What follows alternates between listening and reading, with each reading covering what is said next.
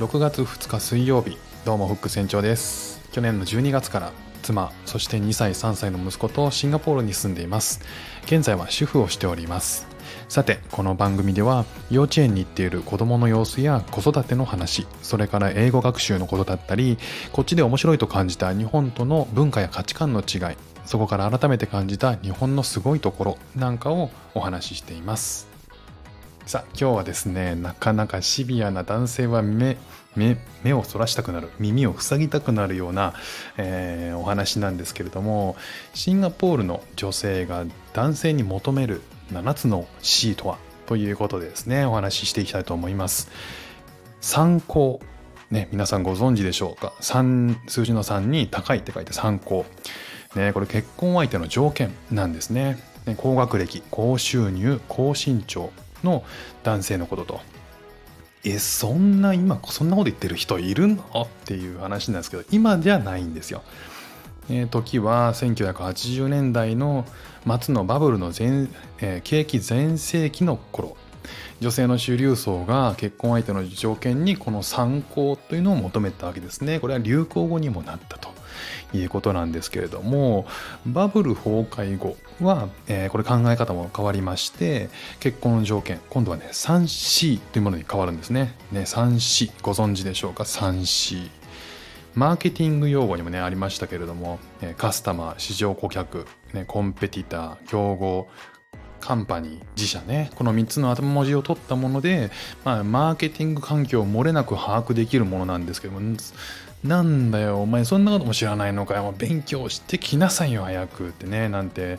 僕のね新入社員初日にね上司からドヤ顔で言われたこともありましたけれども違うんです。じゃあ何か、ね、3C とはコンフォータブル。ね、快適なってことでね意訳すると十分な給料とか今の生活水準を落とさない程度に子育てができる程度とかねいうふうに言われています。一般的にもうウィキペディアで調べると年収700万以上って書いてありましたけどまあまあ高いんですよね。で次にコミュニケイティブ。理解し合えるっていうことを直訳なんですけど意訳すると階層が同じかちょっと上。価値観やライフスタイルが一緒みたいな意味が込められているようです。で次3つ目がコアペレティブ。これが協調的ななんだけど意訳すると家事を進んでやってくれるとかねそんな意味になるらしいんですよね。このコンフォータブルコミュニケイティブコアペレティブ、ね、これが 3C と。これが、え、バブル全盛えーと、バブルが終わってからこうなったということでバブル全盛期とバブル後でね女性が結婚相手に求めてる条件っていうのは変わっていくわけなんですよね。まあまあ今はね2021年ですからさらにこの辺りの価値観は当然変わっているのでしょう。ということなんですよ。さて話をですねシンガポールに戻して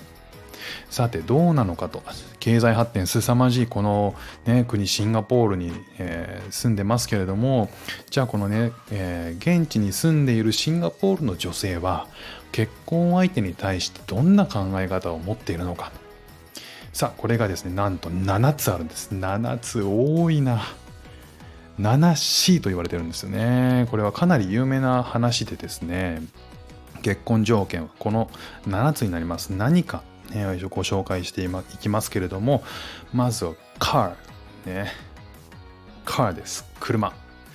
ね、車はね、シンガポールでは車が、えー、こう経済的にあの、ま、政府がね、えー、車の台数を制限することによって公共交通機関を、えー、快適に乗れるようにする。ね、それによって、えー、渋滞が起こらないようにするっていうことで車を持つこと自体がかなりのステータスなんですよね、えー、そもそも取得費用がすごく高いんですよ。っていうことで、えー、車持ってることねカー、ね、次はキャリアね。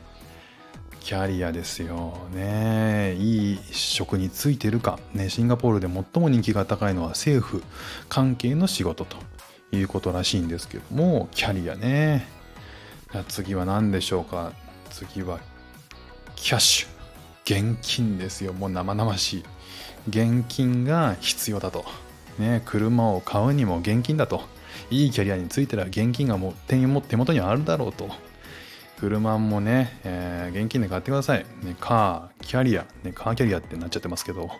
カーキャリアを持ってる人じゃないですからね。カー、キャリア、キャッシュときて続いて、サーティフィケイト。これは何かというと学歴ですね。もう、いいキャリアに就くには、いい学歴がそもそもね、必要ですと。いい学歴、えー、いい学歴を持っていれば現金も持ちますと。シンガポールっていうのはですねあのかなりの学歴社会なんですね。で小学校から中学に上がるタイミングでめちゃめちゃ勉強をね、えー、した人のみが、えー、受験に合格して中学にいい中学に行ける。で、えーと、その中学が、えー、進学、え可能な中学かどうかえー、かなりレベルの高いところかどうかによってもすでにその先のキャリアがですね決まってしまうというなかなか酷な、えー、教育システムでもあるんですよねなのでこちらのね子どもたちをねそうやってローカルの、えー、中学に行かせる、えママさんパパさんっていうのは小学校のタイミングでかなりこう勉強勉強っていうね環境を子供に作る必要があるんですよね。ということで、えー、サーティフィケート学歴と、次は、クレジットカード。クレジットカードですよ。クレジットカードね。あの、もう現金なんだけど、クレジットカードを持つというね。もう今、あんま現金を持ち歩く人もいないでしょうけどね。あの、なので、クレジットカードでかっこよく、買い物してよと。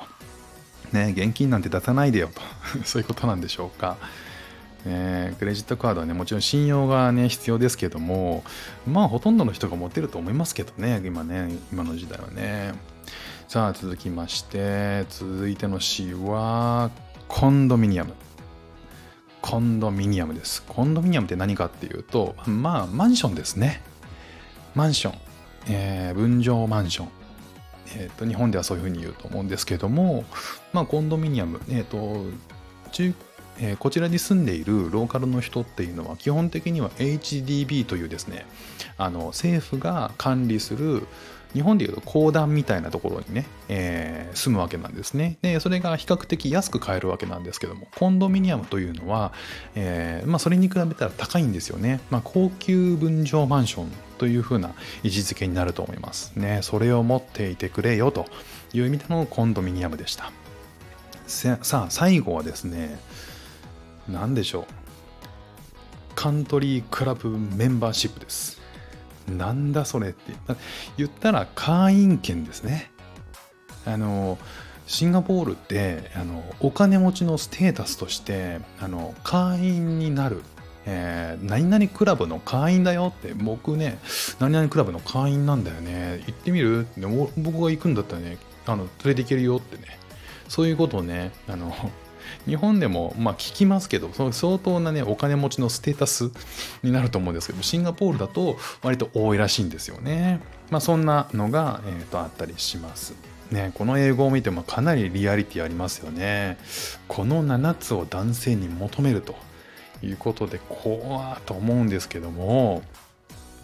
なかなか厳しいね。あの日本のバブルのようですよね。ね、シンガポールの男性の皆さんも本当にね、なんかこう、お疲れ様ですっていう感じなんですけど、まあ、いやいや考えてもみたらですね、物価の高いシンガポールですから、ね、住宅だってかなりお金かかるんですよ。やっぱこう日本に比べてあの物価が高いので住宅ね普通に住むのにもすごくお金がかかりますあとは子供の学費もねそうやってこう進学させなきゃいけないし学費にもねすごくお金がかかるんですよねあとは食費も高いですし、まあ、結局こう夫婦揃って共働きで頑張ってなんとかやりくりしてるっていう家庭も多いんですよシンガポールって。まあ、そう考えるとねこれが現実的な意外とね現実的な線なのかもしれないなというふうに、えー、と思いました。ということで、えー、今日のお話はシンガポールの女性が男性に求める7つの C というお話をしました。今日も聴いていただいてありがとうございました。ではまた。